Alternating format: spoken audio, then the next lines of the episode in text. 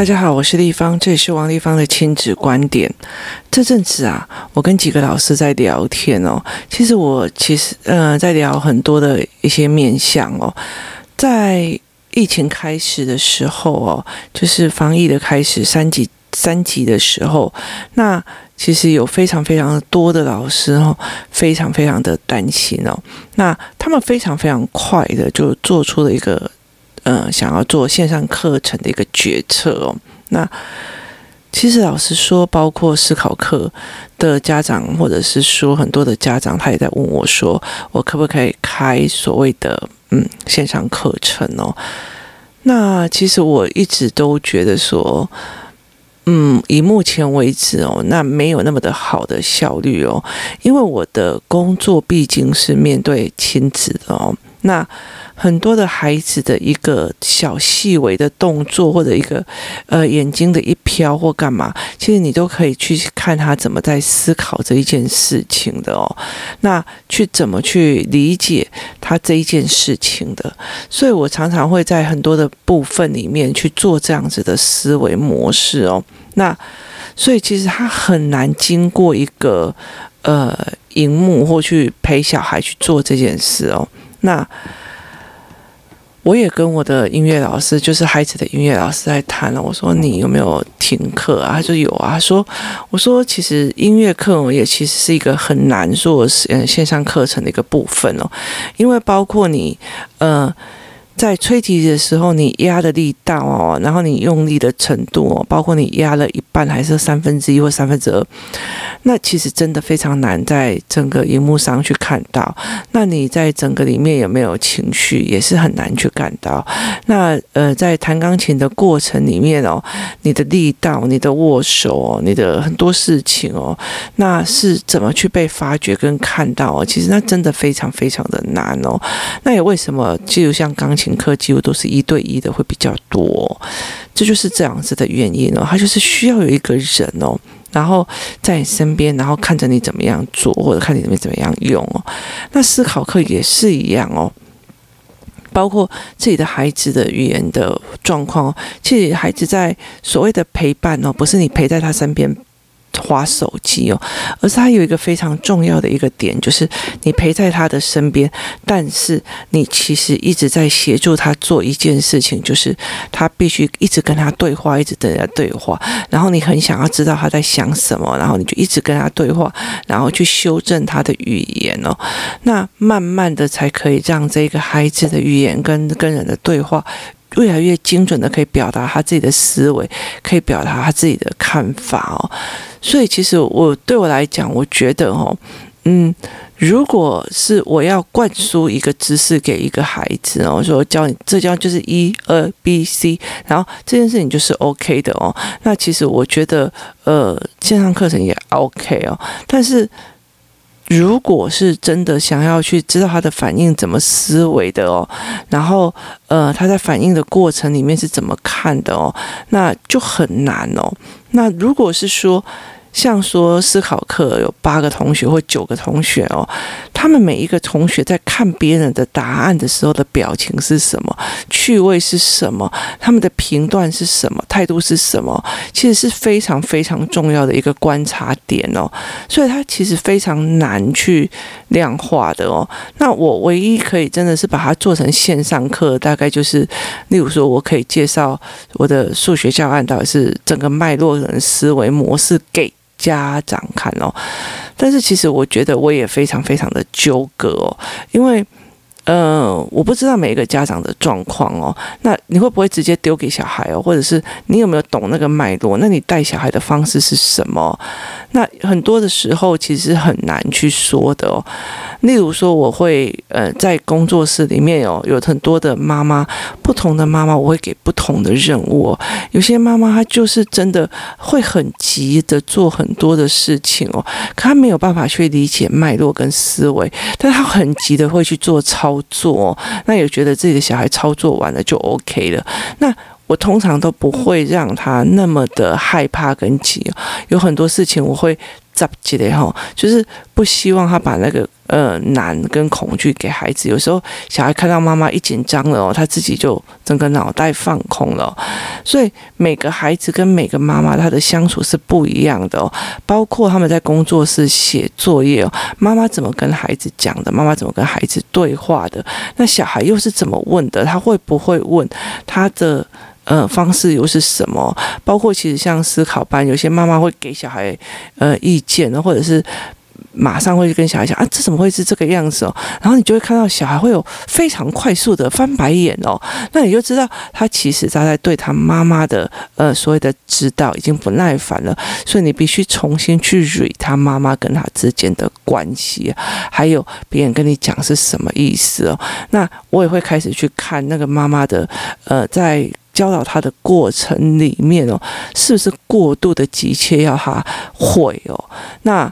所以，呃，我就会开始说，那妈妈开始一直而教我，嗯，这个妈妈去教 B A 妈妈去教 B 小孩，B B 小孩的妈妈去教 A 小孩哦，让他们对别人特别的温柔哦，才能够有办法去做这样子的思维模式哦，也不会小孩一做错了，那脸马上臭下来哦。是你说什么？是什么答案？说啊，你再说一次，你了解的意思吗？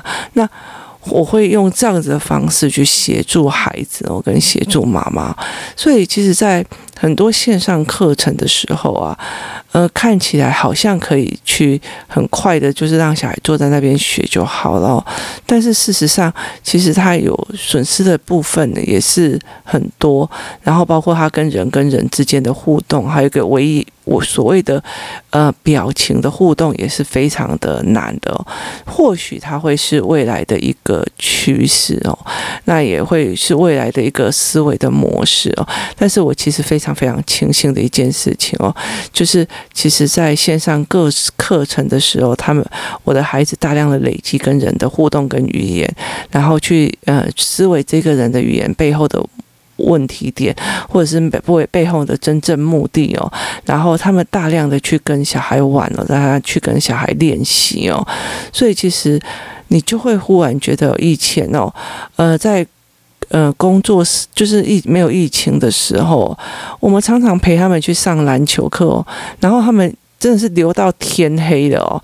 那后来我们想要把篮球课在医师间哦，为什么只是要让他们星期日的时候可以围棋课、篮球课，然后聚在一起，然后开始玩，然后他们约出去骑脚踏车啊，干嘛的？修纠的这个能力哦要有，然后互相呃排。排事情干嘛的事情，这个能力要有，所以我会希望他们大量的去练这一块哦。那我在那段时间真的是练得非常的猛哦。我会觉，我其实会不会觉得说，你不能去跟小孩讲啊，你去说啊，你去说，你必须要让他有大量的跟人际关系的相处的模式，他开始大量的开始找。敢讲出来，大声讲出来，因为很熟啊。然后大家都是这个样子，他就会讲了。所以其实我的孩子从一个很避俗，尤其我儿子是从一个很避俗、很害怕的小孩，变成一个很搞笑，然后很大咧咧的孩子，然后不怕的，是因为我给他非常非常多的呃足够的练习的机会，跟同才自然而然的相处的机会，而不是刻意的所谓的读书课程或什么课程哦。那。在这里过程里面，因为他累积的非常多的语文认知，他累积的非常多的人性之间的互相的思维，他看了哦，我要怎么看？站在这个人的立场会怎么想？他会常常会觉得，如果这一件事情，A 妈妈应该会怎么想？B 妈妈会怎么想？他累积的多非常非常多的人跟人之间接触，跟去理解每个人的思维不一样，每个人的状况不一样。他不是一个上课来下课就走，或者是。说啊，这个活动我要不要参加？是 happy 的，不是？我们其实就是在那个地方让他们练哦，练到真的是非常非常晚哦。有时候我们约一起去，像之前我们星期三的围棋课结束之后啊，只要是放暑假哦，我们就会约出去玩哦。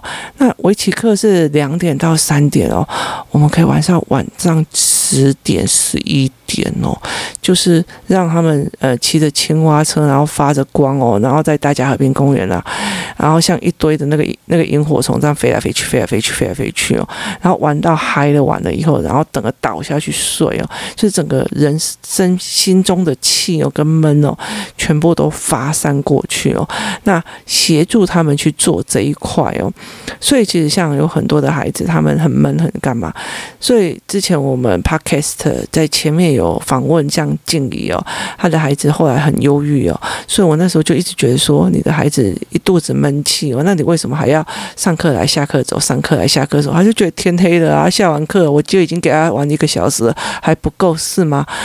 都已经天黑了，那他才会理解是我其实在拉长那个时间，让他们跟小孩自由游玩，然后在那个所谓的不需要学东西，因为是，因为我们有时候在学东西会屏息，就是因为我们想要学进去会认真想，所以我们有时候会把自己的呼吸是断停开、停掉，然后认真在想。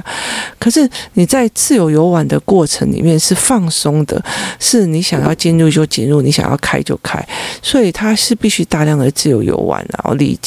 所以，在他这样大量的放之后，我现在在疫情这一段时间，要陪孩子大量的稳下来去做思维整理哦，才有办法。因为前面很多很多的语言的对话，很多很多的语言的呃问题，让他们慢慢的可以聊天哦，或者是慢慢的可以去做这一块的思维哦。那接下来，其实我觉得，呃。在很多的时候，我们会需要这样子的状况。那为什么会思考课要八九个人的一个很大的原因，是因为当这一群小孩都有思考的时候，他们接下来的对话是会有比较思考性的。例如说，小孩就会跟他讲说：“哎，你不觉得你这个行为只是因为感官，而不是经由思考里面所做出来的决策？那这样不是很后悔吗？”他们会有大量的互助跟所谓的思维模式的对话。那其实。呃，我最近在跟我儿子聊天的过程里面呢，我也发现了一件事情哦。他说他其实不是很喜欢去学校。我问他为什么，他说因为他们都好愚蠢哦，都一直在玩一些非常愚蠢的，然后损人为乐的一些呃游戏哦，就觉得他们在做很多事情是没有思考的哦。那。因为这件事情其实会让我有点后来嘎仔的这种心情哦。因为其实第一件事情是他开始分辨出来这些人的愚蠢只是，他没有跟着玩。那另外一件事情是他开始分辨了，他我也还比较早的去帮他部署了一群朋友，可以一起聊思考，可以一起对话。那这才是一个比较根本的一个问题点在这边哦。你的孩子有没有办法去跟你谈哦？所以。呃，在很多的过程里面哦，像我最近遇到的一件事情，就是一个嗯，要把他自己的孩子丢包给我，他就说他已经呃高年级了哦，都已经高中了哦，哎还不会想哦，你去跟他讲哦。那我就会觉得说，当初你那时候是跟我讲说，你不要跟孩子讲那么多，小孩就处罚就好了，我比你懂了，我看过的孩子比你多了。那现在自己的孩子哦，你在没有你没有在那个国小或国中。当下国，尤其是国小之前哦，把你跟孩子之间的对话模式拉稳哦，那他怎么可能会在高中的时候还跟你对话？那你所有的事情都是说教哦，他已经不会再去猜你想要的答案是什么，要干嘛，因为他觉得你反正你就不管我。现在就是，如果你是一个所谓的碾压性的教养，意思就是说不是听我的就是听你的哦，所谓零和游戏的教养方式哦。那小时候小孩都听你的哦，到了比较大一点的时候，你就都要听他的喽，因为。他抓着随时都可以走的命脉哦，那随时都可以落跑的一个状况哦。他所以其实当很多的国中生也欺摸摸然后跟人家离家出走，其实焦急的就是父母哦。可是他为什么会做这一件事情哦？因为他就是在玩一种，其实呃，在亲子关系里面有时，如果你一直在变成一种零和游戏，不是听我的，就是我听你的，看相诶。哦，这件事情就是没有办法去做的，呃，一个事情哦。所以其实我觉得，在很多的时候啊，像我再去跟其他工作室的孩子在拉的是一种思维模式哦。当他觉得跟你这个阿姨可以对谈，可以思维，然后我跟你讲的时候，你不会评判我决定应该要用什么的时候，他才会愿意来跟你谈，然后你才可以抓住他的卡点，然后经由所谓的思考性的语言，然后再请他让他去。自己反思去听哦，那他才会慢慢的去建立他自己的思维的模式哦。所以其实我觉得，呃，在很多的时候。所谓的知识性的灌输，哈，我告诉你哦，这个这个这一句话的注释是什么？那一句话的注释是什么？是没有错，我们可以在线上课程上看到哦。但是呢，我们也可以在，但是它其实是很难做互动的哦。那很多人在问我说，呃，我的线上课程是怎么样的方式哦？我老实说，我有把呃，Udemy 那边有很多的，我之前有做出一些教案，就是我把工作室里面的一些教案拿出来，然后呃，教你们说，哎，这个呃，如果说用错方法要怎么跟孩子教，然后用在哪里？那接下来跟生鲜师叔。嗯，我们目前还在谈合作的状况，不确定。就是我们有出一套语言的教材，那我们会告诉你说，诶，这个语言会用在学科上是怎么用，用在你跟小孩的生活上要怎么练哦。那接下来它会应用在学科上又会是什么？所以它会有不同的语言的模式在进行哦。可是，其实我觉得，呃，这个是给就是没有办法直接来上课的孩子，或者是没有办法直接来上父母班的。家长在用的，但是如果真的要讲说语言跟学科之间，你真的要看懂学科的观念哦，我真的觉得是父母自己去看到自己的小孩卡在那个中间，讲不出答案，思维不出来的样子哦，或者是你真的看到小孩的卡点的时候，你真的看懂的时候，你才会知道，天哪！这下子不面对不行了，那你在看呃翻所有的教科书给你看的时候，你一看就知道说，糟糕了，这个东西我真的我的孩子没有办法理解哦。那我现在要该怎么办？该怎么处理哦？你才可以再去赶快去做，而不是等到那个时候你就觉得，哎。安亲班都教的好好，为什么上了国中之后，哦哟，这个成绩怎么掉成这个样子哦？其实是他的理解是出状况，或者是他的眼睛是出状况，这个还是非常非常重要的一件事情哦。所以你怎么去协助你的孩子，怎么去看懂你的孩子哦？其实是必须要。大量的面对面哦，语言跟语言之间的交流哦，很多事情他没有办法用线上课程替代哦，但是有些事情他也是可以用线上课程替代哦。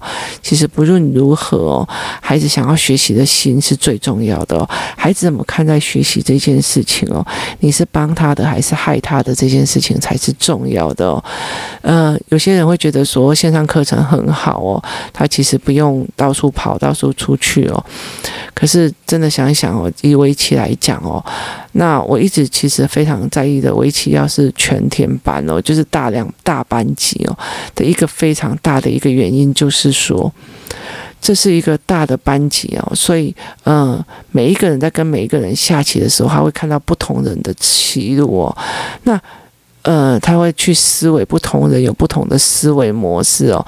他会去思维这件事情哦，在人的思考其实比牌面上有趣的这件事情哦，也是我想要引导给孩子的哦。所以他必须要很多人的接触，很多人的愉悦，很多人的开心哦。所以。这个疫情打乱了非常非常多的事情哦，但是他也其实在把很多的价值重新再翻整过，包括人跟人之间的相处，包括你回归家庭里面，回到一个最单纯的所谓的人际关系的。区域里面在相处哦，然后包括你们怎么过日子哦，包括你们怎么生活模式哦，这都是一个非常非常重要一个点哦。试想看看哦，如果你真的跟自己的小孩相处了五分钟哦，都会很痛苦哦。疫情期间。那你要怎么办哦？其实早之前有非常非常多的妈妈哦，一直让孩子的所有的课程排得满满满满的哦。那很多人就跟我讲说，他怎么可以把小孩的课程排成那么满，然后一天到晚都在赶来赶去，赶来赶去哦。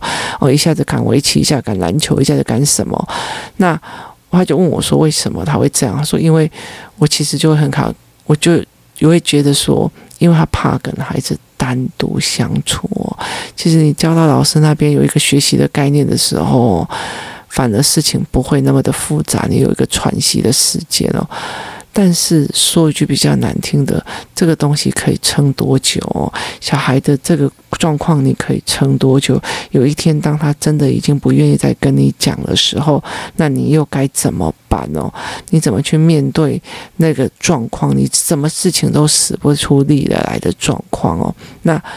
如果你的跟小孩的状况可以比较好的沟通哦，甚至你的状况会比较好，那你就有办法，其实让孩子的辅助的状况会更多。例如说，像我儿子有时候，呃，觉得。